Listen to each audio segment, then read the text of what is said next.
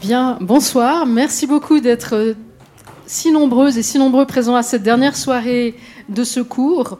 On a la, chance ce soir d'avoir euh, trois, intervenants dans cette table ronde, trois intervenants de, valeur et de qualité, mais qui sont aussi très différents. Donc euh, vous allez avoir des, points de vue extrêmement variés euh, sur ce thème des algorithmes, des réseaux sociaux et du journalisme.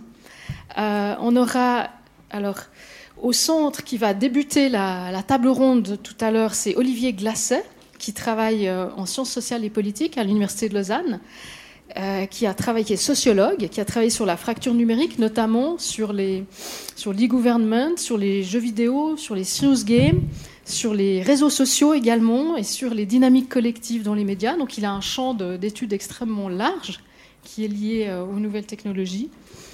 Nous aurons également à sa gauche le deuxième intervenant qui est Boris Baud, qui est aussi euh, professeur à l'Université de Lausanne, qui travaille à la faculté des sciences sociales et politiques, et qui est lui un spécialiste de ce qu'on pourrait dire les humanités numériques. Qui il est géographe de formation, et euh, il a enseigné pendant huit ans à l'Institut d'études politiques de Paris, à Sciences Po. Euh, il était également chercheur à, l'EPFL.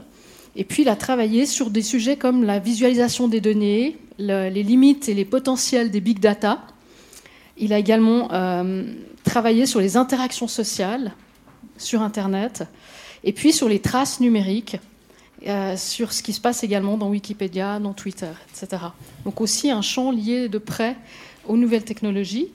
Et puis, euh, dernier, mais de loin pas le, plus, le moins intéressant, Jean Abiatecci, qui est journaliste au journal Le Temps, qui est rédacteur en chef adjoint et qui euh, est un spécialiste de, des nouvelles technologies, du data journalisme, et qui est euh, à l'origine d'un projet extrêmement euh, novateur et innovant qui s'appelle le projet Zombie, qui est un projet de travail à partir des archives du journal de temps, de revalorisation de ces archives et de numérisation, et également de, de diffusion. Donc il vous expliquera, il vous présentera ce projet, ses intentions, ses buts. Voilà. Euh, comment va se dérouler la soirée? 20 minutes de présentation par chacun des intervenants qui vont euh, présenter euh, leurs travaux, leurs perspectives à la suite. Ensuite, il y aura un, petit débat entre eux. Ils pourront se poser des questions, se titiller, se chatouiller, voilà, s'interroger. Et on ouvrira le débat à vous, public, juste après. Et vous aurez toute la deuxième partie du, de la soirée pour ceci. Voilà. On se réjouit de vous entendre. Merci beaucoup. Olivier Glacé. Ah, tu as déjà un micro. Très bien. Alors, euh, merci euh, beaucoup euh, aux organisateurs de, nous inviter ce soir autour d'un sujet qui, qui est à la fois complexe et, passionnant. Et, je me réjouis des échanges qu'on va pouvoir avoir, mais surtout des échanges que nous pourrons avoir avec vous, des types de questions que vous allez nous poser, autour de, ce sujet euh, qui, a fait, qui, euh, qui, est un sujet qui, dans le domaine de la recherche, n'est pas si nouveau que ça, mais qui a fait la une de l'actualité et qui, en, soi, connaît, connaît une forme d'accélération, on pourrait dire, euh, notamment à, l'aune des différentes élections qui ont eu lieu, où tout d'un coup s'est posé la question, non pas de savoir si sur Internet tout était vrai, ça on avait des doutes hein, depuis un moment, mais de savoir si le fait qu'il y ait beaucoup de choses fausses pouvait avoir un impact sur euh, notre vie euh, collective et notre vie euh, démocratique. et effectivement, on a l'impression de se trouver à un moment, j'allais dire presque historique, dans lequel, et un peu bizarre, dans lequel, dans ces espaces de prolifération numérique, on y reviendra, hein, les réseaux sociaux, toutes ces plateformes et tout ça, on peut avoir l'impression que toutes les théories imaginables ont apparemment la même, une, forme de légitimité, voire la même légitimité. Toutes les opinions euh, semblent euh, pouvoir prétendre devenir des théories euh, et revendiquer le même droit de citer. Et ce premier, j'allais dire, constat, peut-être que je pourrais faire ici, c'est un moment un peu de crise, on pourrait l'appeler ça comme ça, une crise face à une forme de relativisme. Est-ce que, et, et, comment réagir par rapport à ça? Comment on arrive à se positionner? Quand on est un professionnel de, l'information, quand on est aussi un chercheur, mais aussi, euh, et je pense plus fondamentalement, quand on est un simple citoyen et on essaye de comprendre ce qui se passe autour de nous. Et, je pense que ce qui rend peut-être la situation actuelle encore plus, euh, peu encore plus, si ce n'est original, parce qu'on n'est jamais radicalement dans la nouveauté, mais en tout cas tendu, c'est cette ce fait qu'on on nous apprend, et on verra peut-être dans certains détails, que cette production, euh, j'allais dire, euh, des erreurs, pour pas dire des mensonges en ligne, ne sont pas justement le fait simplement d'inattention, mais visiblement, euh, soit ils sont l'expression de volonté de nuire, de, organisée par des, par des groupes de personnes, financées par des entités dont on ne sait pas toujours, qui restent un peu obscures, et donc se pose cette question de qui sont ces acteurs, euh, à qui sert aussi ce qu'on pourrait euh, presque appeler une forme d'industrialisation de la production euh, des, faits alternatifs, comme on les appelle parfois, j'y reviendrai aussi, et, comment, là encore, réagir par rapport à ça. Donc, par rapport à ce, contexte hein, que j'ai vraiment très brièvement énoncé ici, ce que je vais faire un peu rapidement, mais c'est vraiment pour lancer la discussion, je vais vous proposer un ensemble de thèses. Hein, c'était la, commande, on pourrait dire, des organisateurs. Je ne vais pas développer forcément tous les, thèmes euh, que, je pourrais aborder, mais vous proposer, euh, j'allais dire presque, euh, des formes de provocation, ou en tout cas des éléments de discussion sur lesquels j'aimerais revenir par la suite dans la discussion, si ça vous intéresse. Et la première thèse que j'ai la première thèse que je vais donner chaque fois un petit titre hein, qui veut pas, enfin, qui est un peu une forme de coquetterie, mais la première thèse, je l'ai intitulée Pour 100 briques, tu n'as plus rien. Alors ça, ça, remémorera peut-être à certains d'entre vous un film euh, des années, je pense, 80 ou 90, hein, une comédie euh, qui avait justement ce titre-là, pour euh, est-ce que pour 100 000 francs, tu n'as, plus rien Pourquoi j'utilise ce, chiffre-là? Parce que dans une enquête récente, il a pu être montré que sur Facebook notamment, c'était l'équivalent d'à peu près 100 000 francs qui avaient été dépensés pour euh, 3 000 euh, messages, enfin pour la publicité ciblée politiquement, et quelques 3 000 messages à caractère politique, mais contenant des fausses informations qui avaient été distillées, on pourrait dire, sur cette plateforme. Et la première question qu'on peut se poser, c'est est-ce qu'une si petite somme que cela et un si petit nombre de messages que cela, est-ce que c'est de nature justement à faire vaciller une démocratie de 300 millions de personnes? Quel est l'impact véritable de, ces messages-là? Est-ce que euh, véritablement on est dans un, phénomène important? Ou est-ce que peut-être qu'on se leurre aussi? Peut-être il y a d'autres phénomènes euh, politiques, démographiques euh, qui, qui, se jouent et, et je pense que pour commencer à répondre à cette question, je n'aurai pas la prétention ici forcément d'apporter toutes les réponses, on peut, on peut regarder un peu comment ont été utilisées cette euh, somme d'argent par différents euh, commanditaires, on va dire, et, euh, comment, comment concrètement ça s'est traduit. Et ce que rapportent les recherches qui ont été faites sur ce sujet-là, c'est que essentiellement, les messages destinés à influencer, on pourrait dire, l'opinion publique par le biais de ce que a révélé, ces recherches, c'était d'abord des sujets clivants. C'est-à-dire que ce qui a été, ce qui a été identifié, ce qui a été ciblé, ce n'est pas l'ensemble du débat politique, c'est de trouver euh, des choses qui, indépendamment, j'allais dire quasiment de leur véracité, qui appuyaient sur des boutons sensibles sur lesquels les gens pouvaient violemment s'opposer ou au contraire adhérer. Donc euh, il y a déjà cette première lecture et euh, ce qui est étonnant, enfin ce qui est étonnant, en tout cas ce que, ce que mettent en, avant certaines de ces études, euh, c'est aussi la manière dont ces messages ont été adaptés à des euh, petites audiences, à des publics cibles. Ce n'est pas l'ensemble des utilisateurs, ce n'est pas du, de la diffusion télévisée ou même journalistique, c'est quelque chose qui est plus subtil que ça. On va identifier selon, alors on pourra revenir sur les moyens, mais selon un, certain nombre de techniques, on va identifier des groupes des groupes qui peuvent faire la différence, des groupes qui, pour qui euh, ces informations-là vont, euh, vont, faire euh, écho.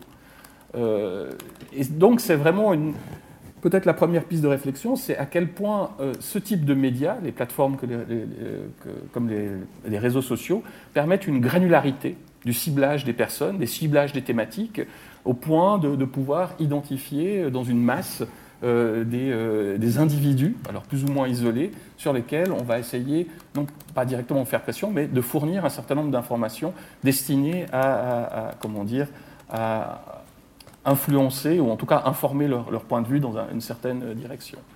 Pourtant, si vous lisez ces messages, on peut se demander, c'est-à-dire, est-ce que, enfin, il y avait des messages pendant, je pense ici à l'élection américaine, qui disaient que Hillary Clinton avait fait des choses incroyables, ce qui pouvait être de la compromission avec des extraterrestres ou, ou des choses liées à des réseaux pédophiles, etc., etc.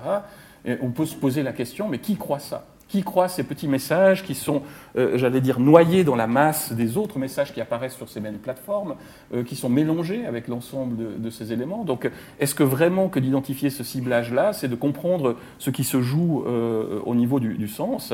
Et je pense que là, il faut peut-être rappeler un certain nombre de, caractéristiques, j'allais dire, de, l'utilisateur, on pourrait dire, pas lambda, enfin si, on pourrait dire lambda, mais en tout cas certaines dimensions sur lesquelles justement ce type de message va jouer. Il y a euh, d'ailleurs ce qu'appellent euh, certains chercheurs une forme euh, d'analphabétisme fonctionnel, c'est-à-dire des gens pour qui le message, le contenu du message n'est pas si important que ça qu'ils n'ont pas forcément ni la capacité, ni le temps, ni l'envie de comprendre le contenu du message. Mais le fait qu'il y ait un message, c'est ça qui est intéressant. Et donc ça, c'est un, des premiers, un des premiers ressorts sur lesquels ça va, ça va jouer. Il y en a, il y en a, il y en a beaucoup d'autres. Hein. Euh, bien évidemment, le fait qu'il n'y ait pas d'intermédiaire, qu'il n'y a pas de, justement de médiation par, euh, par des journalistes ou par un tiers qui va filtrer l'information, c'est aussi un élément euh, sur lequel on va jouer pour propager ces informations qui peuvent paraître par ailleurs absurdes. Et puis surtout, ce que les, les, psychologues sociaux ont identifié depuis longtemps, on va jouer, on va jouer comme ce on, alors il est indéfini, il faudra y revenir, hein. on va jouer sur ce qu'on appelle le biais cognitif de la confirmation, c'est-à-dire le fait que nous tous, là il n'y a pas de sélection, nous sommes toujours tentés de regarder des informations qui ont tendance à confirmer ce que nous croyons déjà. Et qu'à l'évidence, cibler justement des groupes spécifiques en leur apportant des informations qui auraient tendance, même si elles paraissent farfelues, à aller dans le sens euh, dans lequel ces gens envisagent le rapport à la situation politique, ben c'est une manière de, de, de rentrer, de, faire, de faire faire écho à ces informations, euh, de leur donner peut-être un poids plus important qu'elles ne pourraient avoir.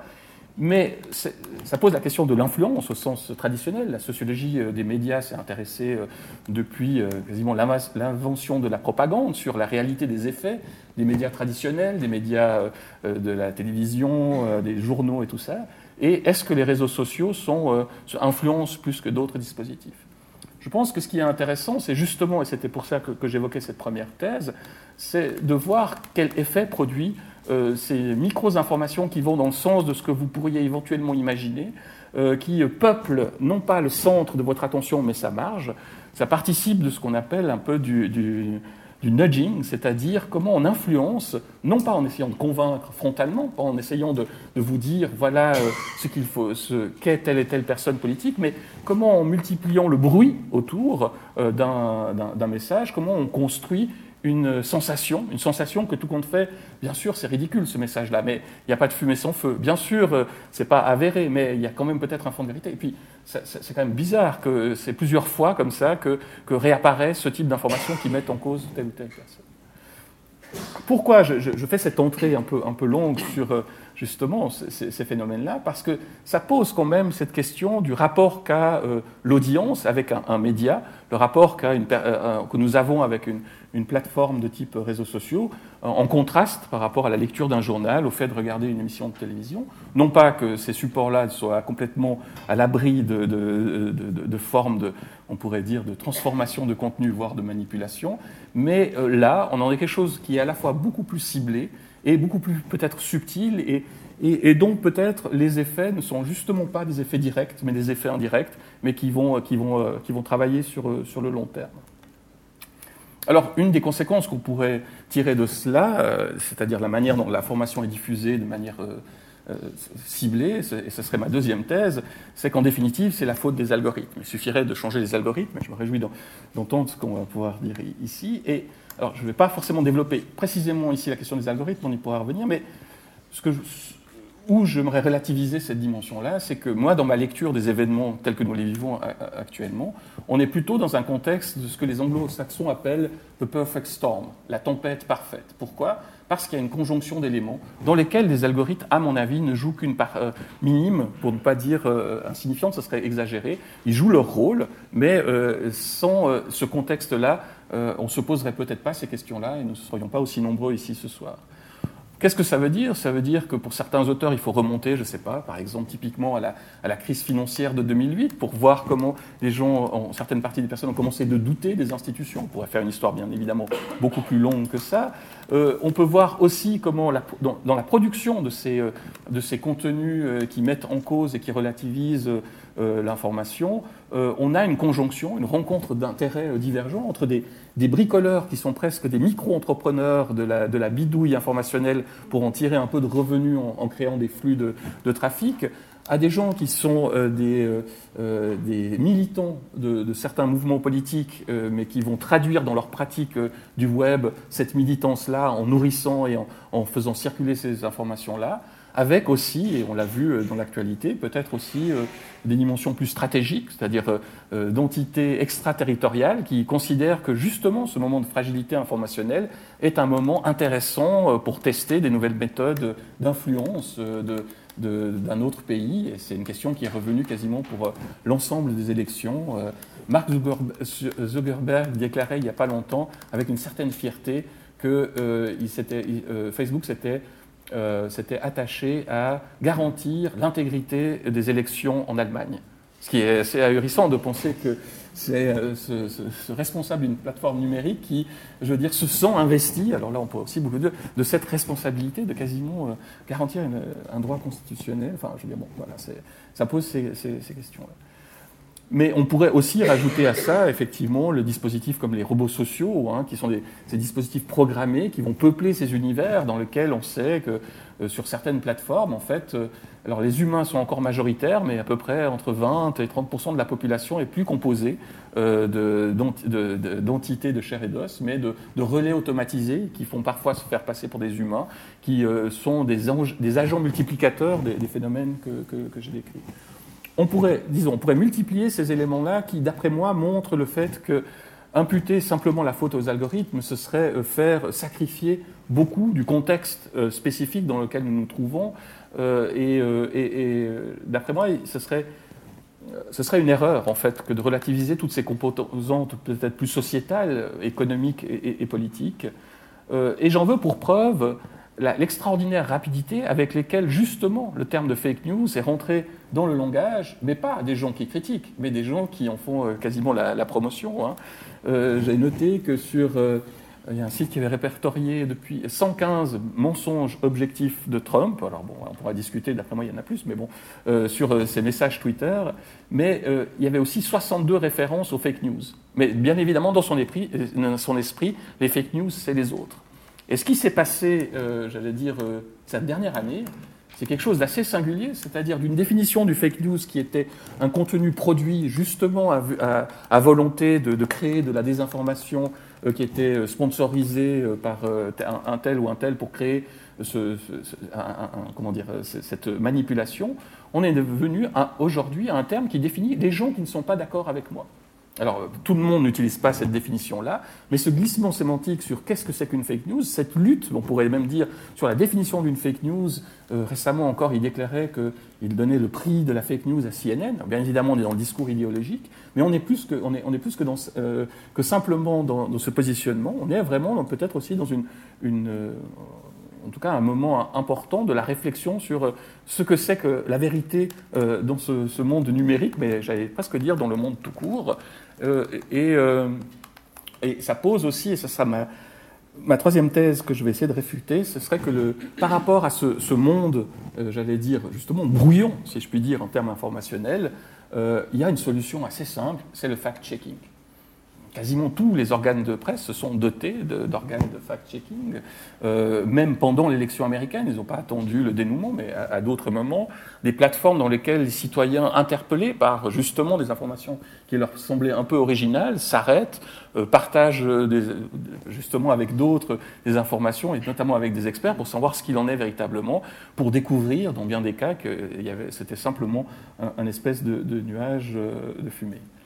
Pourtant, et là je me permettrais d'être un peu pessimiste, n'est pas évident que ces plateformes fonctionnent vraiment. Qu'est-ce que j'entends par là? Bien évidemment, elles fonctionnent pour les gens qui y sont intéressés. Mais il y a des études qui montrent que typiquement, les complotistes, justement qui sont les publics cibles privilégiés de ces dispositifs, sont les plus réfractaires à la démystification. Et vous provoquez, enfin, des gens à qui on a opposé, on, a, on a proposé j'allais dire, des, des, des, moyens de déconstruire les fausses informations qu'ils ont eues, en fait, des études montrent qu'après, ils n'ont pas changé de, comportement. C'est-à-dire qu'ils euh, mettent en, cause, à partir du moment où on est un peu dans une posture de relativisation, cet effort de les convaincre qu'ils avaient peut-être tort est considéré souvent comme une preuve que vraiment il y a quelque chose qui est, qui est bizarre et, qu'il faut, euh, faut, se méfier. Euh, pourquoi à ce point-là on veut nous convaincre qu'on avait tort? Donc, j'allais dire, il y a une forme de, de, lutte asymétrique dans laquelle simplement étayer des faits ne peut souvent peut se retrouver comme insuffisant, voire faire un, effet euh, contraire. Euh, et c'est vrai que si vous regardez les analyses de, la manière dont les gens vont rediriger l'information, euh, certaines études montrent qu'il y a peu de différence, que, les utilisateurs font peu de différence en fonction de la source. Si ça vient d'un site médiatique officiel, si ça vient d'un site de, de, quelqu'un qui connaît, ou si c'est un, site humoristique ou un site de médias alternatifs, souvent on va retrouver la même, onde, de diffusion, comme si cette, distinction qui nous semble si importante quand on fait un discours sur le numérique, elle n'est pas si importante que ça quand on est utilisateur du numérique. Et alors, avec sûrement des registres de pensée différents, euh, on, en, arrive quand même des fois à faire euh, circuler de, la même manière. Bien évidemment, on pourrait ici faire une vision un peu, euh, manichéenne hein, entre des gens qui seraient convaincus d'une part, euh, enfin qui seraient informés et de ceux qui le, seraient moins. Ce qui est un facteur aggravant, c'est qu'ils ne communiquent pas du tout ou très peu entre eux. une étude montrait qu'il y avait à peu près 9% des gens qui allaient s'informer dans des sites, disons, on va dire, d'experts sérieux, qui prenaient la peine d'aller, j'allais dire, parler de ça ailleurs. Et dans l'autre sens, il y a c'est 0,9% euh, des gens qui, euh, en schématisant beaucoup, s'abreuvent dans des sites de fake news, qui prenaient le temps d'aller voir d'autres catégories de sites. On va retrouver ici des effets silos ou des effets bulles, mais aussi où ce sont des, presque des régimes de réalité, pour reprendre un des thèmes de, de, cette conférence, euh, qui sont en train de se construire dans le même univers numérique, mais avec des cloisonnements qu'il est difficile de dépasser. Alors, euh, et d'ailleurs, un des derniers exemples que je peux donner par rapport à ça, euh, au début de l'année, Facebook, en faisant un peu son mea culpa tardif, a dit ben voilà, on va vous donner des outils de fact-checking. Euh, et, les gens vont pouvoir taguer. Puis en fait, l'effet, une étude de Yale montrait que en fait, l'effet était un peu, pas contraire, mais le fait qu'on donne la possibilité de gens de taguer les choses qui sont considérées comme fake avait pour effet, pour beaucoup d'utilisateurs, de les conduire à considérer que tout ce qui n'était pas tagué était vrai. Alors que, bien sûr, il faudrait appliquer un principe de précaution pour toutes les informations qui sont en ligne et pas celles qui sont seulement qui sont estampillées comme, euh, euh, fausses. Alors cette question de, on pourrait dire, euh, de la manière de, penser ce, rapport aux, informations, on pourrait l'aborder d'une manière un peu distincte en disant, bon, pourquoi est-ce que c'est possible? C'est peut-être parce que Facebook et Google et les autres euh, n'ont pas un statut de, de média comme les autres. Et on pourrait dire, ben voilà, euh, vient souvent cette question de qui a la, responsabilité euh, des, éditoriale. Est-ce qu'ils ont une responsabilité éditoriale ou pas? On sait très bien qu'ils ont, pendant des années, des mois, ils ont fait des pieds et des mains pour refuser, et c'est encore le cas maintenant, toute responsabilité éditoriale, ne pas être responsable des contenus, de leur véracité. Euh, et, encore maintenant, et maintenant ils sont un peu en train de lâcher du terrain, ne serait-ce que citer euh, les sources qui ont financé la publicité que vous voyez, euh, c'est quelque chose qu'ils essayent de, repousser le, plus loin possible. Et, enfin, maintenant, il y, a, des discours, en tout cas de, Mark Zuckerberg, qui, ont fait presque un, vecteur pour certains de sa propre future carrière politique. Euh, qui dit non, on va faire attention à ces dimensions-là, mais simultanément, ils sont en train de tester du fait que le simple fait de se déplacer dans l'espace public, euh, d'aller dans un magasin de chaussures, vous garantira le fait d'avoir ce phénomène qu'on connaît tous. Pendant des mois, il y a plein de chaussures intéressantes qui vont venir s'accrocher à votre profil, et à moindre de vos messages en ligne, c'est-à-dire que vous aurez été tagué par, euh, par ce comportement, pas simplement un, comportement que vous auriez eu dans l'espace numérique, mais dans l'espace dans physique. Et imaginez ce genre de dispositif quand il sera associé avec euh, justement du marketing politique. ah, vous étiez présent à telle manifestation, ah, vous étiez à tel moment, à tel endroit. Voilà euh, comment on peut décrypter, euh, une fois de plus, le, profil que, que, vous pouvez avoir. Donc, cette question-là, en fait, de la, comment dire, de la, de la, je, vais, cette question-là du, je crois que j'arrive au, terme du, voilà, cette question-là du, statut, on pourrait dire, euh, de ces dispositifs, elle est importante, c'est-à-dire savoir si c'est des médias ou pas, s'ils ont les mêmes responsabilités que les médias ou, pas. Elle est importante parce que tant que ça n'est pas évoqué, réglé, légiféré, on pourrait dire, hein, j'ai l'impression que quand même, euh, d'une certaine manière, la lutte est, inégale entre les médias traditionnels et ce type de dispositif. Euh, ce qui, alors ce serait ma dernière thèse, hein, euh, est-ce que les médias traditionnels sont des victimes? Alors on aimerait peut-être peut-être pouvoir le croire. Je pense que la réalité est un peu plus complexe. Hein.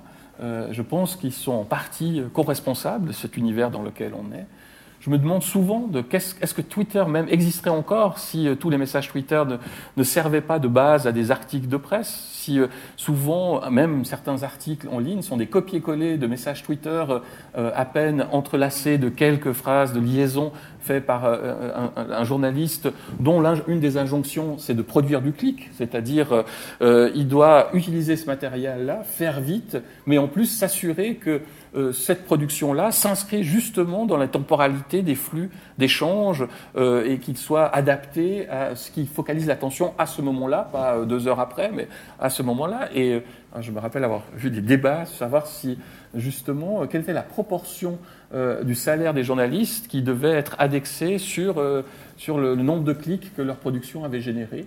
Et bon, ben, c'est connu hein, dans les rédactions, euh, euh, euh, enfin, seulement ceux qui s'adonnent à ça, mais ceux qui n'ont pas le choix, et la manière de le faire, ou la manière de panacher hein, des articles de fond avec des articles qui sont plus,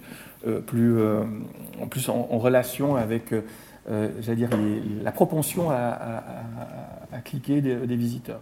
Alors, ce n'est pas nouveau, hein, il ne s'agit pas ici. Enfin, la, recherche de l'audience et de la manière euh, d'attirer euh, plus de lecteurs, euh, elle et en fonction du média, elle, est différente et elle a conduit à, des dérives avant ça. Mais bien évidemment, dans le contexte numérique que nous évoquons, c'est aussi une manière de nourrir justement ces, dispositifs. On pourrait ici refaire une lecture, alors qu'on n'a pas le temps de faire entièrement, mais la manière des rapports entre des géants comme Google et Facebook et les médias dans leur ensemble, où on voit bien que ces enjeux de pouvoir, c'est comment faire de, euh, des médias, euh, comment dire, de créer une dépendance entre euh, ces médias et ces, plateformes numériques en leur offrant justement souvent un, trafic supplémentaire, ou en, théorie en tout cas la garantie d'un trafic supplémentaire, mais pour ce faire, ben, il faut rentrer souvent dans les chablons de, ces plateformes, dans la manière de se présenter, dans la manière de construire de, construire euh, son identité. Euh, et, donc, c'est un peu sous cette, question-là, c'est-à-dire de, on pourrait dire, euh, d'une responsabilité presque commune, ou en tout cas partagée, que, que je vais laisser la parole. Je voulais ici simplement faire un, premier paysage un peu général, hein, bien évidemment. J'espère que notamment on, pourra revenir sur ces points-là avec les contributions qui vont suivre et vos questions. Merci.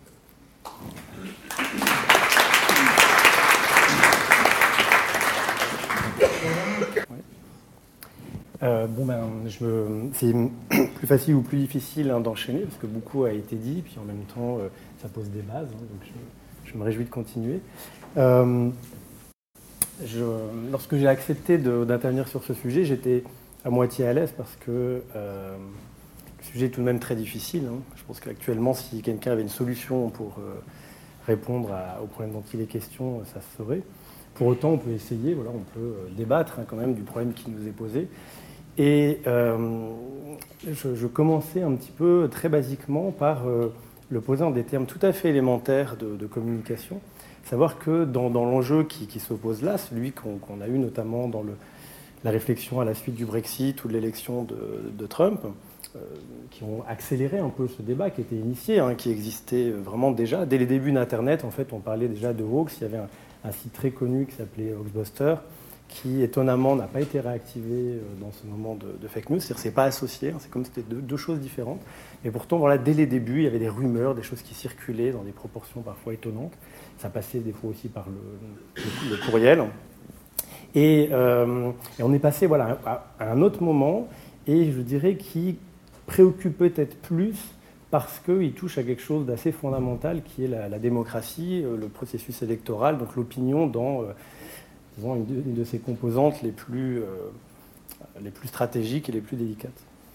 Et, du coup, il m'a semblé que dans cet acte de communication, en fait, il convient de se demander quelques petits points élémentaires, c'est-à-dire qui parle, à qui, de quoi, quand et par quelle médiation. Euh, cette chose un peu élémentaire, elle a structuré la façon dont on se crée euh, une idée du monde. Il y a des personnes qui s'expriment à d'autres personnes euh, de certaines choses. Et, ça passe par des médiations qui peuvent être des lieux, un bar, la maison entre amis, un journal, l'école, tout un ensemble de, comme ça de médiations. Et, et donc je propose d'aborder le problème en ces termes, c'est-à-dire que tous ces points ont changé. C'est-à-dire en gros qui parle a changé, acquis a changé, le contenu a changé euh, et les médiations ont changé. Euh, et pour ça, je propose cinq, moments. On peut prendre ça comme des thèses. J'ai moins travaillé cette question qu'Olivier, j'aurais dû. le premier, ce sera de discuter de, façon très élémentaire du changement des médias sur elles-mêmes, c'est-à-dire comment se crée cette relation entre qui parle et qui écoute. Euh, après, le, deuxième point, ce serait de discuter la multiplication des sources, c'est-à-dire le fait qu'en plus d'un changement de la médiation, en fait, on assiste à une multiplication euh, considérable des, sources, euh, qui fait partie du, problème. le troisième point sera l'amplification des messages, c'est-à-dire le fait que, au travers de ce qui va être dit, en fait, un message parfois, alors il ne s'agit pas seulement de, de chats, hein, mais je ne sais pas, un débat euh, sur est-ce que, par exemple, tel candidat lors d'un débat avait une oreillette, eh bien, ça peut prendre des proportions euh, euh, considérables.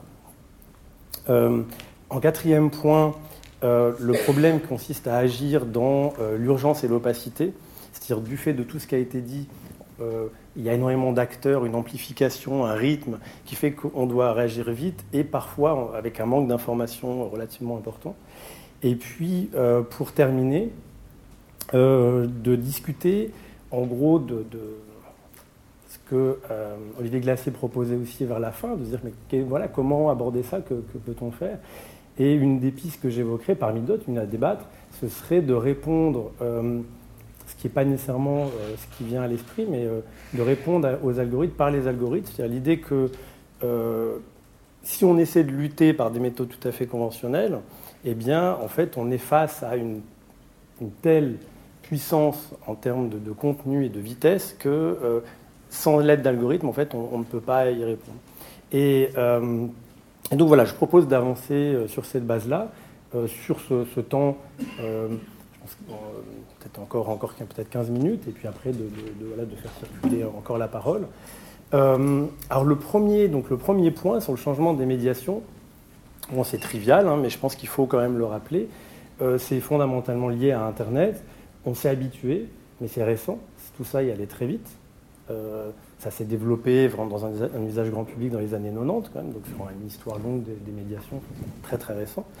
Et ça a pris euh, vraiment euh, beaucoup de poids, particulièrement ces dix dernières années. et, là, fondamentalement, c'est dans le projet même d'Internet, même si les, les, pionniers dans les années 70 n'avaient pas cette idée, il y avait une idée de désintermédiation structurelle et donc on est face parmi à toutes les possibilités de, médiation à un dispositif qui a, cette puissance en fait de s'adapter très très vite et d'avoir euh, au moins dans son fonctionnement l'idée que tout dispositif d'entrave à la circulation ou de centralisation euh, était nuisible. Et, donc je pense qu'on a actuellement tout simplement, voilà, on tire on est en train de tirer les conséquences de ce projet, qui était un projet de recherche et militaire, qui n'avait pas du tout vocation initialement à se diffuser euh, aussi massivement. Et puis on réalise qu'effectivement, bah, ça marche. Hein, c'est pas, mal, donc très bien, ça marche. Alors comment on fait maintenant que ça marche Et que euh, l'usage en est tout à fait massif.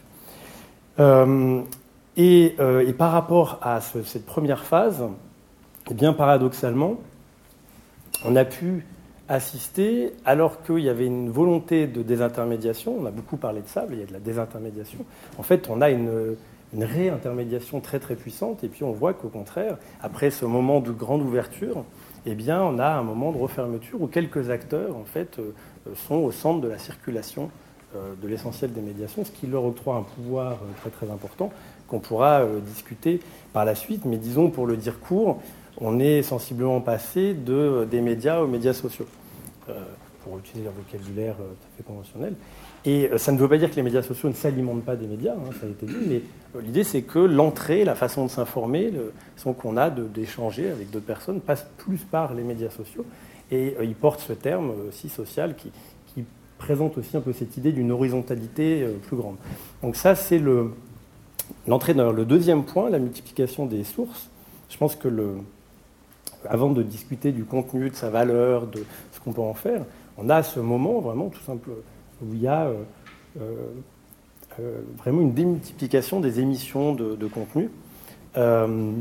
Et, cette multiplication en fait des sources peut se traduire par, pour reprendre le thème transversal, j'aurais bien aimé d'avoir assisté aux autres tables rondes, se traduit par une multiplication de réalité, mais peut-être tout simplement parce que c'est, pour le dire autrement, une circulation plutôt euh, des, réalités qu'une euh, multiplication. C'est l'idée qu'elles étaient déjà là, mais on y avait moins accès, on les voyait moins. on pourrait discuter que ça en crée des nouvelles, bien entendu, mais je pense qu'on est obligé à un moment de se dire aussi que l'enjeu peut-être qu'il y a aussi dans ce débat, c'est que là, cette remédiation, par un dispositif décentralisé, donne à voir des choses auxquelles on était moins exposé. Donc certaines choses amusantes, d'autres sordides, euh, mais il y a aussi voilà, une, circulation tout à fait différente des réalités qui peut être perçue comme une multiplication euh, des réalités. Euh, dans cet environnement-là, eh bien, on, a, on a aussi à mon avis quelque chose qui n'est pas anodin, qui est une économie tout à fait particulière, dès lors que le, numérique a des dispositions qui font que euh, on y reviendra dans, la partie suivante, mais les, conditions ne fonctionnent pas de la même manière de, production. Et, du coup, la publicité, par exemple, a pris un poids euh, considérable. Et entre autres, elle, euh, euh, elle est devenue, dans les modèles économiques, tout à fait centrale, ce qui a une incidence sur les contenus euh, qui circulent. Donc ça, je pense, dans la discussion, on pourra être amené à en parler. Mais notamment dans les fake news, il a été montré euh, très, très clairement que certains acteurs très très importants dans la production de fake news le faisaient non pas pour des raisons idéologiques, mais tout simplement parce que ça rapportait de l'argent et que parfois, de toucher des cordes sensibles, de provoquer, de, eh bien, ça générait du clic, et puis ça suffisait à en vivre très convenablement. Euh, et puis du coup, euh, avant de parler de, des problèmes spécifiques vraiment après au numérique, on, se retrouve là, juste dans cette question de remédiation et de circulation, avec des problèmes d'enjeu de, bien sûr, de, vérité. Euh, c'est un problème qui est, tout à fait ancien. C'est pas voilà, depuis longtemps on se pose la question de ce qu'est la vérité. Mais dès lors qu'on on a une démultiplication des opinions exprimées, eh bien, euh, on est bien obligé de se la poser en des termes un peu différents, euh, parce que, quoi qu'on en dise, euh, même si c'est discuté, les médias avaient une grande diversité de, positions, mais il y avait tout un, ensemble de filtrages qui faisait qu'on n'avait pas non plus l'exposition à laquelle on est confronté actuellement. Et, donc, de, ce point de vue-là, si je prends un exemple très simple, RT, euh, Today et Sputnik, qui sont des, médias russes, et eh bien récemment Google avait dit ouvertement par la voix du président d'Alphabet qu'ils euh, allaient intervenir pour réduire la visibilité de ces médias. donc c'était mi-novembre. Et puis fin novembre, après des problèmes diplomatiques avec la Russie, ils sont revenus sur cette position sur un débat typiquement de qu'est-ce que la vérité. Et puis Google n'a pas voulu prendre position. Ils se sont dit, bah, ce n'est pas à nous de, décider de ce qui est vrai ou pas vrai. Et, euh, donc, malgré l'évidence d'un point de vue occidental de, ce rôle, eh bien, euh, ils ont renoncé à le jouer. Euh, maintenant, du point de vue de l'amplification des messages, alors là, j'essaierai d'aller plus vite parce que je travaille particulièrement là-dessus, puis je vais essayer de respecter un temps relativement limité. Mais il y a des points qu'il ne faut pas négliger dans la compréhension de ce qui se passe et puis aussi des moyens de lutter contre c'est qu'à la différence des médiations antérieures, euh, là, le coût de production de, l'unité d'information n'est pas tout à fait le même, elle reste élevée, mais comme on s'informe beaucoup plus facilement, elle n'est pas tout à fait la même. Par contre, le coût de reproduction, c'est-à-dire à partir du moment où on a produit un texte, le coût de sa reproduction, il est quasiment négligeable par unité, et celui de sa communication aussi. C'est-à-dire que si on prend le moment de la presse, il y a eu aussi par du papier, hein, euh, localement, des choses qui circulaient, de la désinformation, etc. Mais le coût est élevé et puis il reste très local parce que c'est très difficile de toucher euh, un très large public. Or là, dès lors que on est dans un environnement dans lequel la reproduction et la communication de l'information a un coût par unité qui est presque négligeable, eh bien, euh, ce qui circule aussi n'a pas la même nature, ne serait-ce que de ce point de vue-là.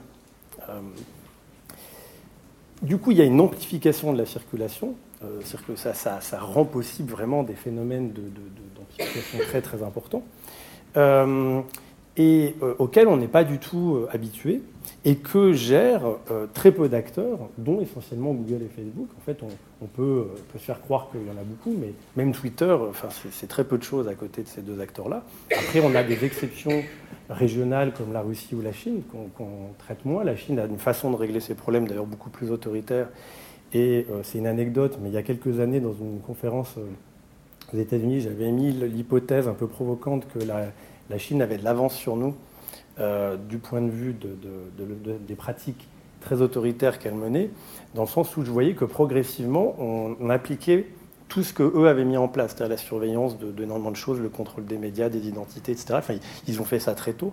Et euh, on avait cette idée que c'était plutôt un retard de régime autoritaire, et puis on, observe au contraire qu'on est en train de faire exactement la même chose euh, progressivement. Euh, mais disons qu'en tout cas, on a vraiment voilà, cette forme d'hypercentralité, et, qui se traduit par une quantité, une vitesse de circulation qu'on a vraiment beaucoup de mal à traiter.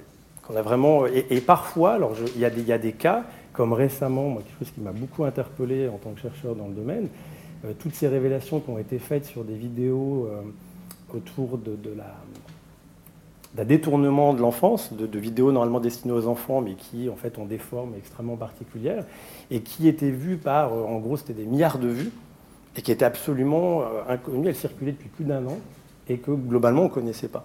Et puis il a fallu que des personnes tombent dessus. Et puis en fait, c'est donc ça a lié à un autre débat qu'on pourrait discuter, qui sont les bulles de filtre, mais qui font qu'en plus, et ça, à mon avis, c'est un des problèmes vraiment pas négligeable du tout dans la lutte contre euh, ces réalités multiples, c'est que parfois on n'y a pas accès, en fait, tout simplement, indépendamment de leur, intensité. Hein. C'est-à-dire que ça peut être très intense, mais ça peut être dans des environnements euh, qui se ressemblent. Et, euh, et, en fait, on peut, lorsqu'on fait partie d'une certaine, alors je ne pas élite, mais disons de personnes informées qui lisent, euh, habituées de médias tout à fait conventionnels, eh bien, euh, ne, pas du tout avoir conscience de ça.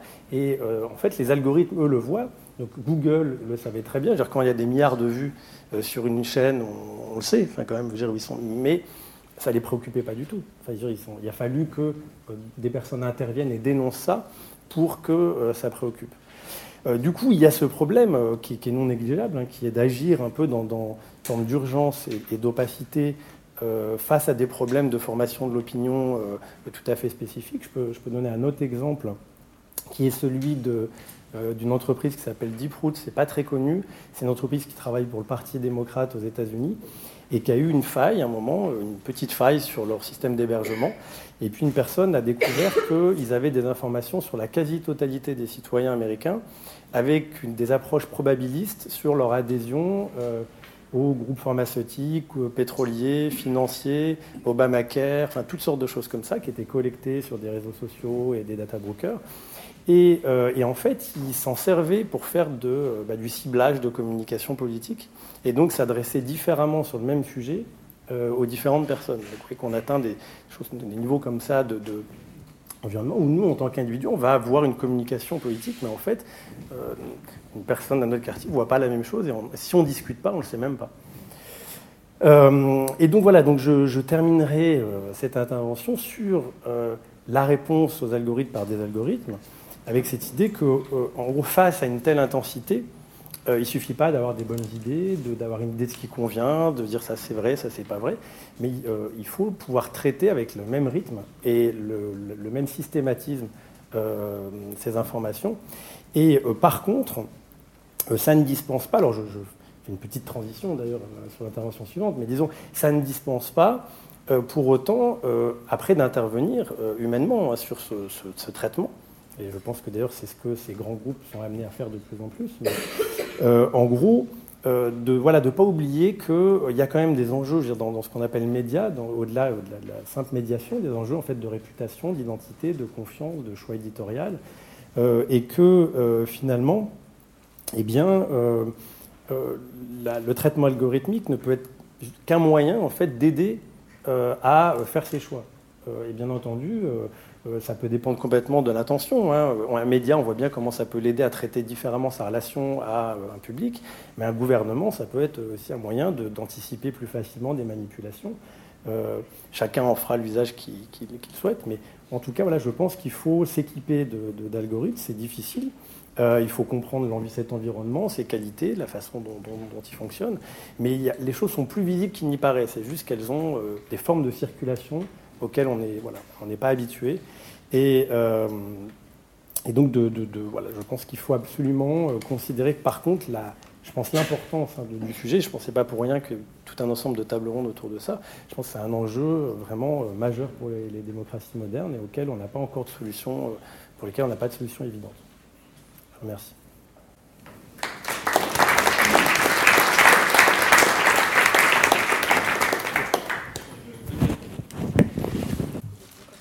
Ah, c'est pour ça.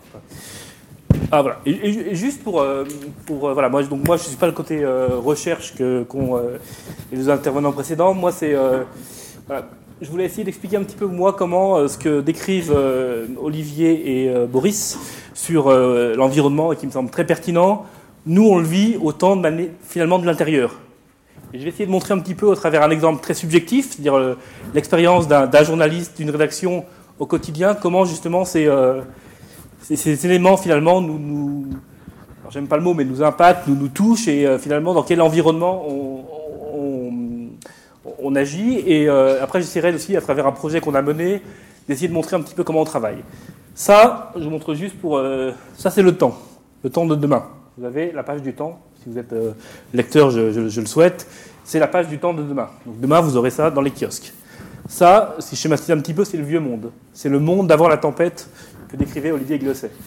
C'est un monde simple, c'est un monde où les choses sont sur papier, les choses sont finalement assez euh, verticales, des sujets qui sont décidés et qui sont faits, un lecteur qui va les lire. Donc ça, c'est un peu le monde d'avant. Mais c'est le temps. Ça, c'est euh, le monde, cette tempête, euh, comment vous disiez, la tempête informationnelle?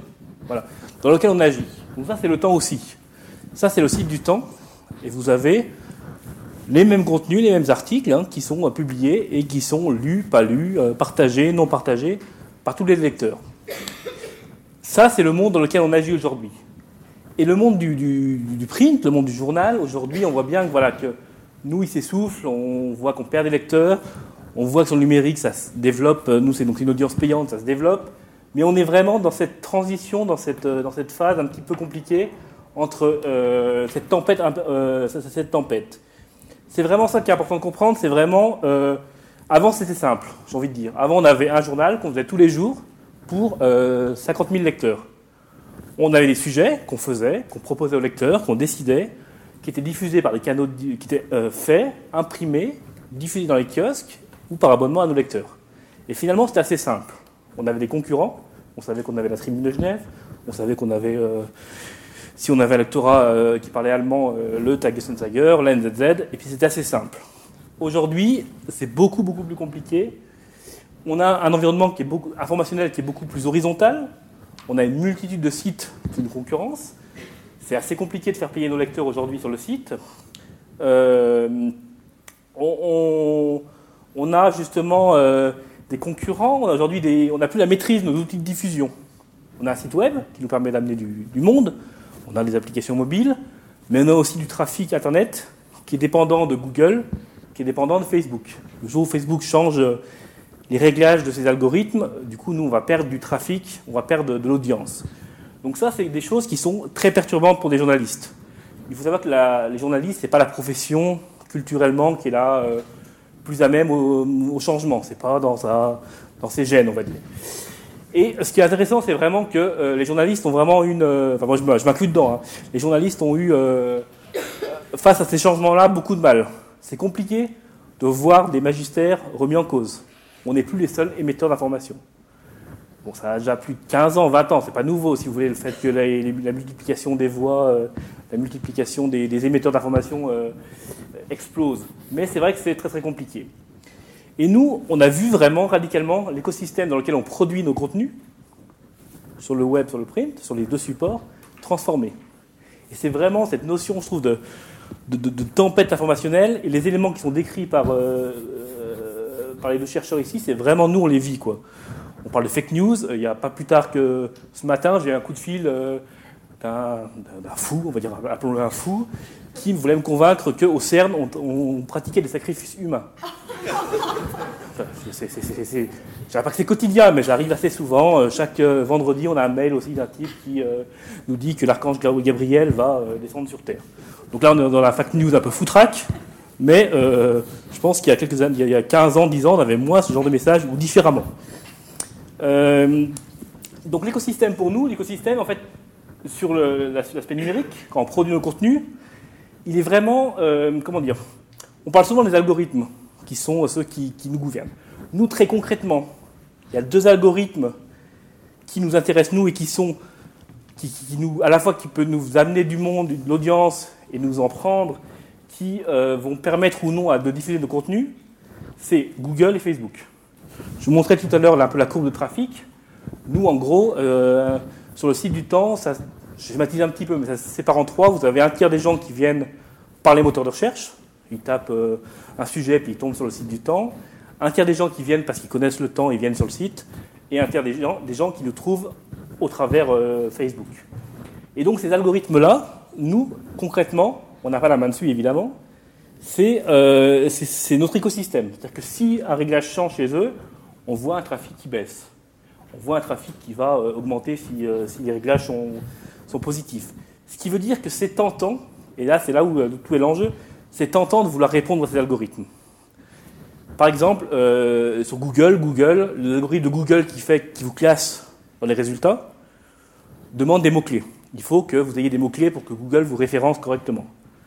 Moi, comme journaliste, si vraiment je veux du trafic, si à tout prix, je vais mettre que des mots-clés qui vont permettre euh, à Google de me trouver. Donc je, me, je me lie à l'algorithme de, Google. Je fais comme Google demande. Facebook, c'est encore plus pervers. Parce que Facebook, on sait comment ça marche, maintenant on commence à le comprendre. Facebook, c'est un système un petit peu de capillarité. C'est-à-dire que ça marche sur deux choses.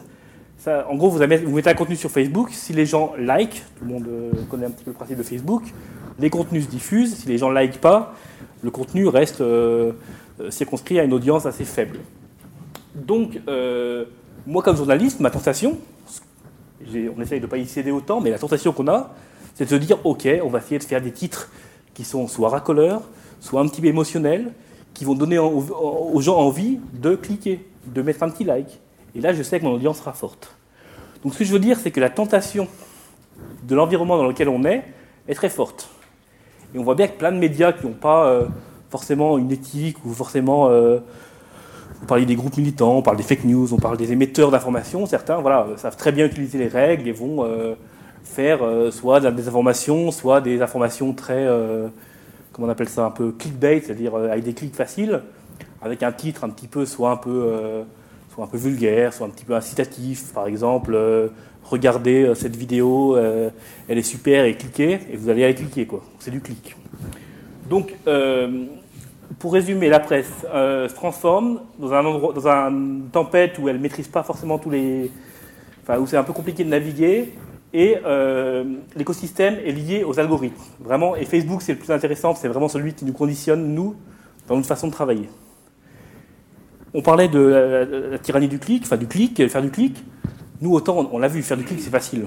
Je sais que si je fais un sujet sur Tariq Ramadan, si je mets le mot frontalier, si je mets le mot islamique, euh, burqa, et si je mets le mot, euh, je ne sais pas, complot, globalement, moi je fais un article là-dessus, je le titre comme ça, je mets vraiment coupé que j'ai euh, plus de 50 000, 60 000 visiteurs. Voilà, c'est facile.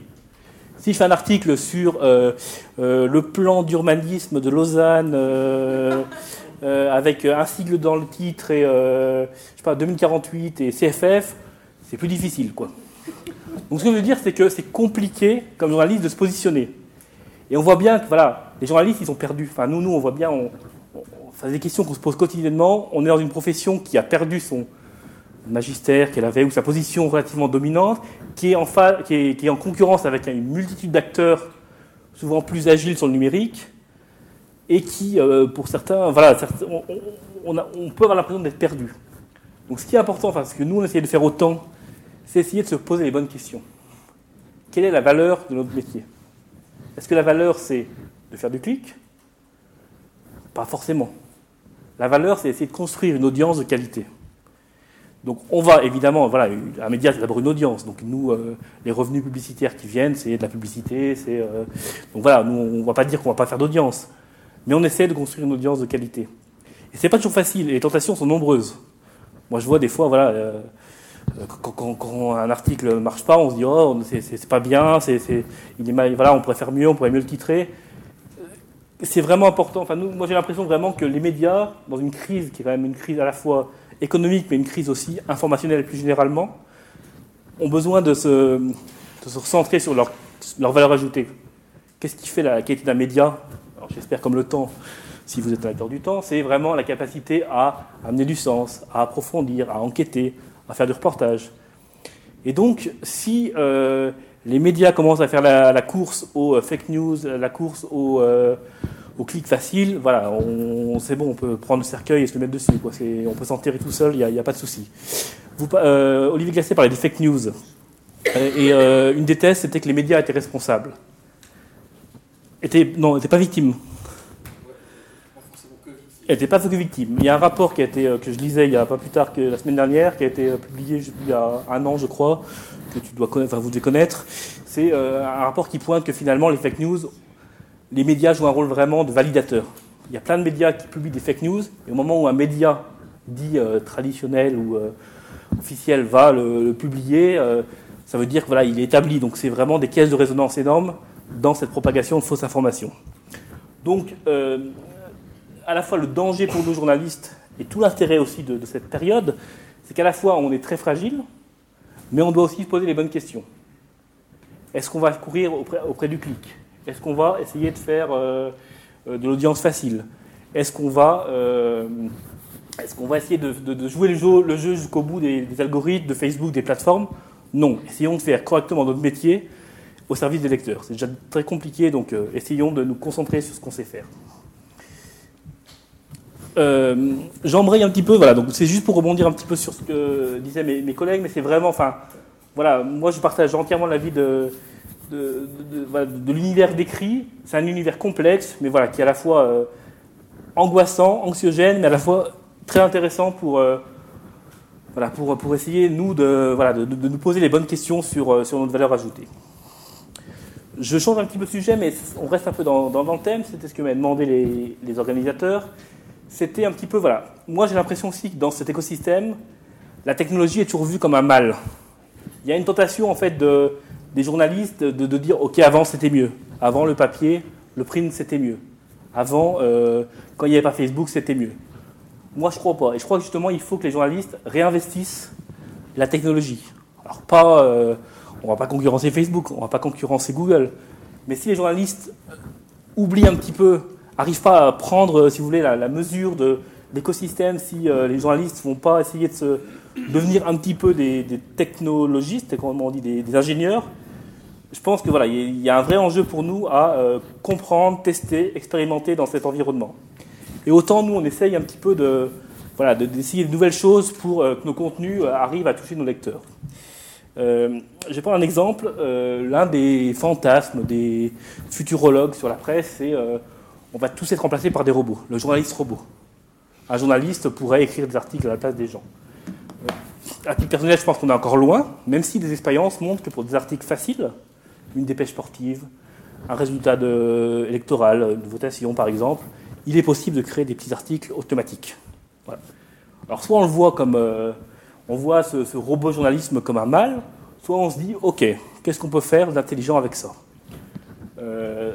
Un des premiers projets qui avait été mis en place, c'est le Los Angeles Times, qui, euh, il y a 5-6 ans, je crois, à peu près, avait créé un petit robot, un petit robot numérique, enfin, alors pas un robot, euh, voilà, un petit, bout de code informatique, qui allait chercher, à chaque fois qu'il y avait un tremblement de terre, l'information du séisme et l'envoyer aux journalistes pour dire attention, là, il y a eu un séisme. Donc c'était une sorte d'assistant, parce que euh, dans Californie, il y a beaucoup de séismes, donc du coup, il aidait les journalistes à, euh, à dire ok, voilà, alerter les journalistes. Nous, autant, par exemple, on a un projet un petit peu similaire, alors pas sur les séismes, sur l'immobilier, on a créé un petit robot aussi, je peux vous montrer si vous voulez. On a créé un tout petit robot, c'est pas très spectaculaire, hein, vous allez voir, mais il est très utile. C'est un petit robot, hop, voilà, qui aide les journalistes qui suivent les questions immobilières à Genève de créer des articles. Et ça ressemble à ça. Alors c'est un petit compte Twitter pour ceux qui connaissent. Euh, Qu'est-ce qui fait notre petit robot? C'est un petit robot journaliste qui tous les, tous les jours va voir sur le registre foncier de Genève, donc là où sont enregistrées les transactions immobilières, et va aller chercher quelles sont les plus grosses transactions. C'est tout bête, mais en général, quand il y a une grosse transaction, c'est qu'il y a un sujet à faire. Et dans un quart des cas, souvent, il y a une histoire louche et une histoire à raconter. C'est Genève, hein, je sais bien, Lausanne, c'est pas, pas pareil. Et ça, c'était. J'étais assez fier. C'était euh, un article qui a été publié donc, euh, dans le journal papier aussi, de, du Temps. C'était le premier article du Temps qui était co-signé par un journaliste et un robot. Donc, notre robot, il s'appelle Imo Alert. Et en fait, c'est donc le cas d'une vente immobilière, euh, Christian Lucher, bien connu, euh, Charles Poncet qui avait vendu leur, immeuble à 30, euh, à 30 millions, puis il y avait une histoire derrière, voilà. Mais l'article, on, l'avait su avec ce petit robot. Ce petit robot nous a alerté, et il marche encore, il tourne, et puis quand il y a une grosse transaction immobilière, on le sait.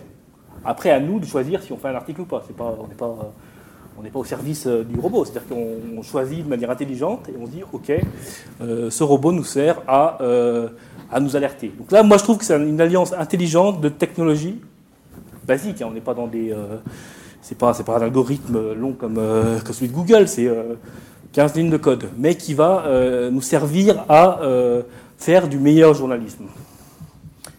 Donc ça, c'est vraiment l'autre exemple qu'on avait utilisé, c'était aussi pour euh, enquêter. On avait fait un sujet, c'était assez chouette. Euh, euh, tout le monde connaît Airbnb, à Genève encore. Voilà, l'immobilier à Genève est un, réservoir de sujets énorme. Et donc, on avait réussi à faire un autre petit robot, donc un petit bout de code, qui allait récupérer toutes les données d'Airbnb à Genève et qui, en fait, permettait d'avoir accès à, à tous les propriétaires. Parce qu'en fait, on se demandait s'il y avait à Genève des gens qui étaient vraiment des multipropriétaires. En fait, la question de départ, c'était est-ce que Airbnb, c'est des gens sympas qui louent leurs appartements, ou est-ce qu'il y a un marché énorme? Et c'était il y a 5-6 ans, c'était avant que le débat vraiment prenne autour de ça. donc on avait réussi à faire ce petit robot qui aspirait les données, et en fait, on avait réussi à identifier euh, une poignée, je ne sais plus, une douzaine de, multipropriétaires, dont Jasmina. Euh, Jasmina, c'était vraiment la, la gagnante, la grande gagnante. C'était une dame qui avait en gérance 120 appartements Airbnb sur toute la Suisse romande et à Zurich. Donc voilà.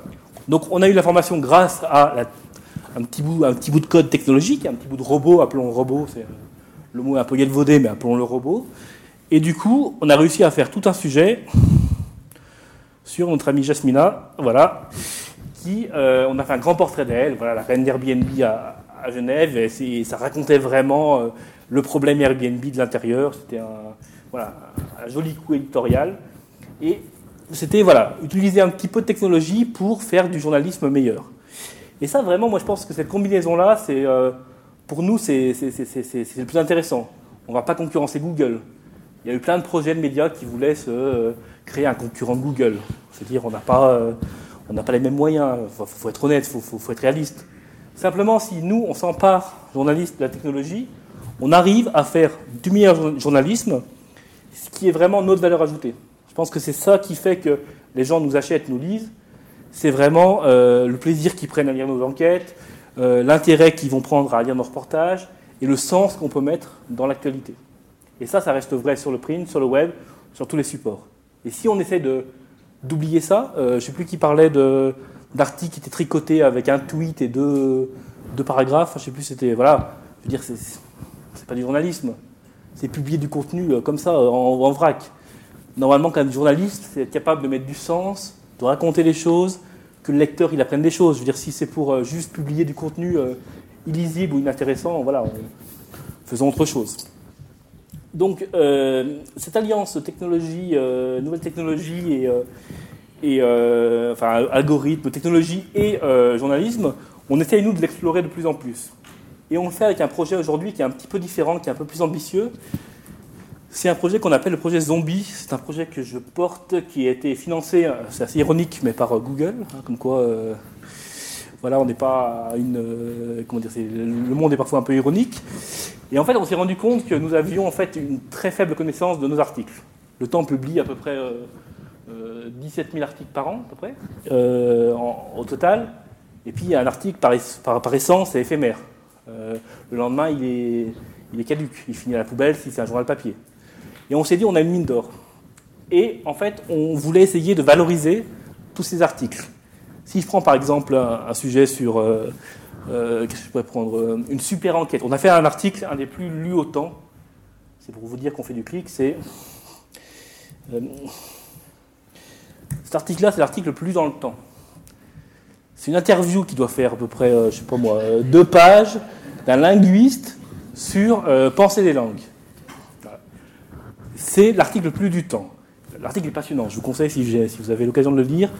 Euh, il est passionnant. Il date de 2012. Voilà. Euh, dire qu'il a 6 ans. Aujourd'hui, l'article il est disparu. Si, on ne le remet pas en, valeur, il a disparu. Aujourd'hui, cet article-là, il a une vraie valeur ajoutée.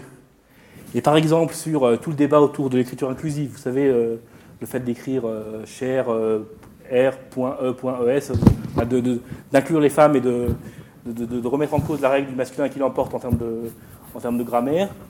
Lisez-le, il explique plein de trucs. C'est hyper intéressant, ça montre justement euh, comment la langue se fabrique, se façonne. Typiquement, cet article-là, il a de la valeur au moment où il est publié, en 2012. Aujourd'hui, il accorde de la valeur. Et le republier sur nos comptes Facebook, sur euh, ça a du sens. Et donc, en fait, nous, qu'est-ce qu'on a fait? On a fait un projet qui s'appelle le projet Zombie, qui est un projet qui, en fait, référence tous les articles le temps a publié, qui leur donne un score. attention, le mot score, ça va être. Euh, c'est pas un score au sens. Euh, au sens euh, un bon article, il a 10, il a 20. Simplement, c'est qu'il va être. On, lui applique un algorithme qui fait qu'on sait ce que les gens ont apprécié dans l'article. Par exemple, là, vous avez un, article sur comment les arbres discutent dans la forêt. C'est un article sur un peu science sur voilà sur euh, sur le comment les, les, feuilles communiquent entre elles. Enfin, c'est un peu ésotérique, mais euh, voilà. Euh, c'est pas bon genre d'article, mais voilà. on arrive à voir que l'article, il, il, est lu très longtemps. Enfin, je vous passe le, codage parce que c'est un peu compliqué, mais l'article est lu très longtemps par les lecteurs. C'est un article qui a une durée de vie très longue. On s'est rendu compte qu'il avait une, durée de vie très longue. Et donc ça, c'est un algorithme qui calcule en fait qui calcule et qui permet de voir quels sont les articles qui marchent le mieux dans la durée. On arrive à identifier des articles qui, euh, ont une durée de vie longue. On sait par exemple quels articles euh, nos abonnés préfèrent. On sait quels articles font de l'audience, ça c'est euh, font du clic. Voilà. On sait quels articles sont de référence au sens où ils sont cités par d'autres médias. Si par exemple on fait un article sur, je sais pas moi, sur la Syrie et en France Le Monde nous cite et si Libération nous cite et si euh, d'autres médias nous citent ou si un, portail universitaire nous cite, voilà, on se dit que c'est un article qui a un petit peu de qualité, c'est-à-dire qu'il n'est pas trop mauvais. Euh, l'engagement aussi, est-ce qu'il crée du débat sur les réseaux? C'est pas juste le nombre de likes, est-ce que, euh, est-ce que voilà, est-ce qu'il y, a, il y a des communautés qui s'intéressent, qui discutent autour de l'article? Nous, on s'est rendu compte par exemple que nos articles horlogers, Dieu sait que moi je m'en fiche d'horlogerie, des montres, mais il y a une communauté de gens qui sont passionnés par ça. Et dès qu'on met l'article horloger euh, sur le temps, il y a des, furieux, des, furieux qui vont passer mais vraiment, mais des, centaines de commentaires pour discuter telle montre, machin, tel modèle et tout, euh, Richemont, euh, Swatch, Swatch et tout. Donc, on arrive fait à avoir une connaissance de nos articles. Et en fait, Zombie, qu'est-ce qu'il fait? C'est une façon en fait de mieux connaître nos bons contenus et c'est une sorte de plonger dans notre contenu. Et ça nous permet, nous, en fait, d'avoir avec ça, on peut construire, nous, une audience plus intelligente et on dépasse vraiment le clic. Nous, le matin, quand on regarde Zombie, on se dit, on se dit pas quel est l'article qui a fait le plus de clics. on se dit, ok, cet article-là, il a créé du débat. Super. Cet article-là, il a été lu très longtemps. Nous, on voit par exemple les, grandes enquêtes du temps, euh, elles sont lues hyper longtemps. Ah, voilà, elles ont atteint leur but, elles passionnent les lecteurs. Euh, d'autres enquêtes, par exemple un sujet sur, euh, voilà, on a fait il n'y a pas longtemps une série sur, sur le système universitaire des, revues, pour dénoncer le, comment marchait le système des revues universitaires. Ça a été cité partout. tant mieux, c'était un super papier, une super série. Bah, pour nous, elle a atteint son but parce qu'elle est devenue une série de références. Donc on n'est plus dans l'évaluation du journalisme sous un simple prisme je clique, je clique pas, mais on arrive à avoir quelque chose de plus construit, de plus intelligent pour nous, notre but, construire une audience vraiment de qualité qui soit en phase avec ce que le temps peut proposer à ses lecteurs. Je crois que j'ai largement dépassé euh, le temps imparti. Euh, voilà, je suis à disposition pour expliquer ça. Je fais une conclusion un peu, euh, un peu brute de décoffrage, mais voilà. Merci.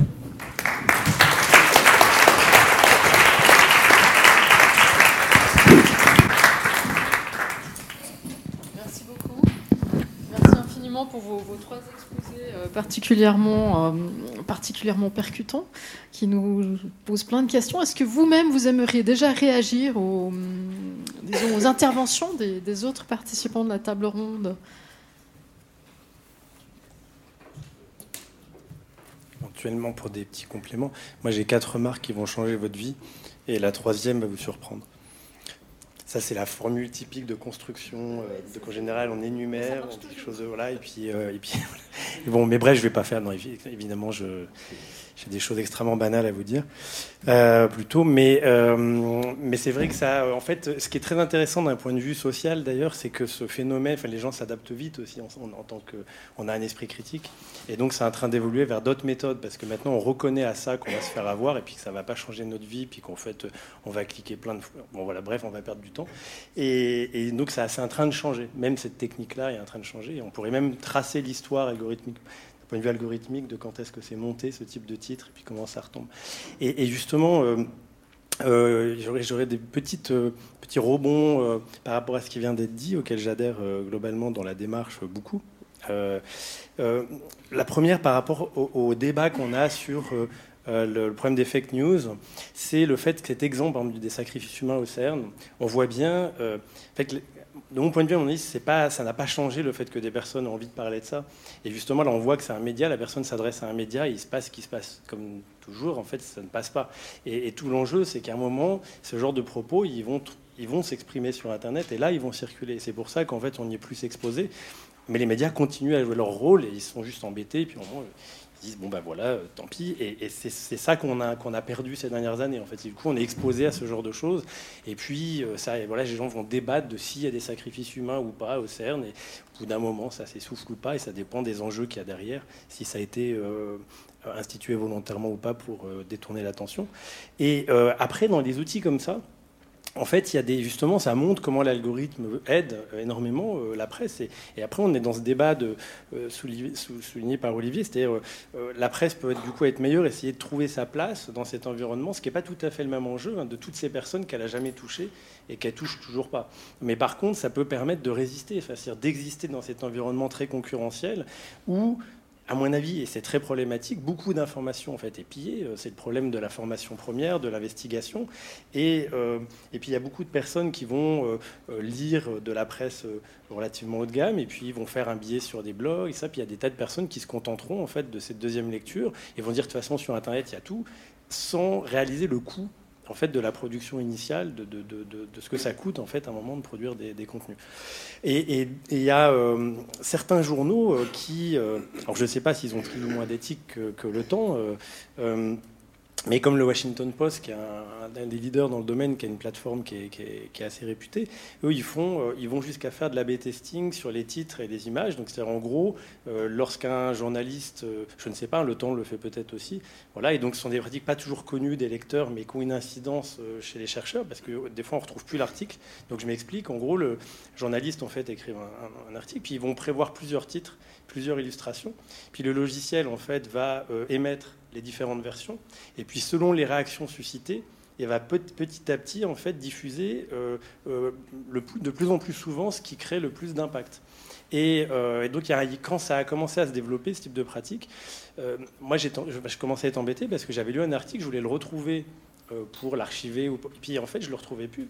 Parce que tout simplement, le titre avait changé, alors je devais repenser au contenu et puis essayer de le retrouver en faisant une recherche sur le contenu. Vous voyez, donc on, a, on, a, on, a, connu un peu ce moment un peu étrange et c'est une pratique qui, se développe pas mal. Alors elle peut être bien faite hein, quand il y a plusieurs titres pertinents. Ça permet aussi de mieux comprendre son public. C'est pas nécessairement que pour produire des choses bas de gamme. Ça peut être au contraire pour mieux saisir ce qui, marche. Mais, euh, mais en tout cas, c'est très utilisé. Et je terminerai sur un dernier point euh, auquel je réagis en voyant ce genre de débat, c'est que le, papier avait une contrainte énorme qui est la une. Euh, c'est-à-dire qui était vraiment un choix qui imposait un choix éditorial très très fort. Et euh, j'ai étudié ça ces dernières années. J'ai essayé de voir comment la première page en fait des médias classiques avait une tendance à s'amplifier. C'est-à-dire qu'au début c'était une transposition assez classique de la une papier. Et puis à un moment ils se sont dit mais il y a de la place, on fait ce qu'on veut. Et puis on a commencé à avoir des unes, mais vraiment euh, euh, absolument illisibles, hein. enfin très clairement pour un être humain, enfin je veux dire des, des, des, des centaines d'articles. Euh, et, qui supposait pour moi une démission du choix éditorial, c'est-à-dire une démission du choix qui consiste à se dire, en fait, bah, maintenant qu'on n'est plus contraint, on a de la place, et puis on se dire, mais en fait, cette contrainte, elle est productive, on, met énormément de choses, et, euh, le lecteur, moi, je pense, pendant un temps, a perdu. Alors, je, suis ça depuis longtemps pour euh, une vingtaine de médias, j'ai des copies d'écran depuis des années, et je vois, il y a eu une amplification, ça commence à de nouveau se réduire, on voit qu'il y a un apprentissage, comme si on devait, je conclurai là-dessus, comme si les médias devaient apprendre aussi euh, à faire avec cet environnement, parce que, parce que y a, voilà, il y a de, telles possibilités, dont le tracking, c'est-à-dire des, vraiment des, Avant, par exemple, hein, on ne savait pas quel article plaisait. Et euh, dans la façon de produire, ça a été dit, ça change. Mais certains médias dans le monde, j'en avais discuté avec un ami qui travaillait là-bas, au début, ils avaient proposé au lecteur de noter l'article. Mais ça a très vite créé des problèmes internes énormes. Parce que euh, vous voyez le, type de débat que ça peut susciter dans une réaction, euh, parce que là, c'est pas seulement on est plus ou moins lu, enfin, c'est une note. Voyez alors, et puis alors, ils ont vite retiré ça. Et donc il y a tout un, apprentissage qui est en train de, se faire et qui est presque sans limite hein, du point de vue des traitements. Et Facebook euh, de, crée un environnement extrêmement euh, euh, stressant parce que, bon, vous êtes peut-être au courant, mais récemment, ils ont changé leur système et ils ont décidé de mettre tout ce qui est média dans une autre partie. donc ça, ils le font en A-B testing aussi et c'est pas encore en Suisse très implanté, je crois, donc le temps doit pas être encore très impacté. Mais il y a des journaux qui ont vu une chute de 40 à 50% de leur, leur reach, de leur, leur capacité à atteindre des lecteurs. Vous voyez, quand d'un coup, une entreprise comme Facebook change juste l'interface, et ils perdent de 40 à 50 de lecteurs. Vous voyez, donc ce n'est pas anodin comme dépendance, c'est vraiment très très important. Peut-être pour alors très rapidement aussi rebondir, parce que je pense que c'est intéressant d'avoir vos questions. Euh, la, première, c'est effectivement, je pense que ce que décrit Boris, qui est très important, c'est ce que j'appellerais le, le, risque tautologique. C'est-à-dire que maintenant, avec ces systèmes de feedback automatisés, avec tous ces outils de traçabilité, en fait, euh, l'enjeu, c'est à quel moment on innove ou à quel moment on est réduit ou on est tenté de produire du même, du même dont on sait, pour lequel il y a un public, il y a une, appétence, des envies. Et, j'ai l'impression que beaucoup de ces dispositifs-là mettent en avant justement ce qui est déjà populaire, ce qui est déjà sélectionné. Et euh, bah voilà, il y, a, un enjeu euh, d'espèce de, recyclage. Je me rappelle pour certains médias gratuits, comment la veille sur Internet, avec justement la, manière dont les gens naviguent sur la plateforme Internet, on décide de la forme du, journal du lendemain. Euh, j'allais dire, il n'y a plus, quasiment plus de surprises possibles, parce que c'est des choses qui ont déjà été sélectionnées, des fois réchauffées, des fois réchauffées euh, encore. Ça pose aussi la question de, enfin, le dernier point qu'évoquait Boris par rapport effectivement à ce, à ce, glissement qui est en train de s'opérer. Il y a effectivement un rapport de, dépendance de plus en plus grand entre euh, les, médias et les plateformes de circulation, on pourrait dire, de l'information, celles qui, fournissent un certain nombre de ces indicateurs qui ont été utilisés là. Et euh, il y a une asymétrie qui est, qui est assez forte. Et dans, dans cette dépendance, enfin, je dirais, pour moi, j'y vois. Alors là, on voyait comment on essaie de jouer avec l'algorithme, mais il y a d'autres propositions qui étaient assez intéressantes, je trouve.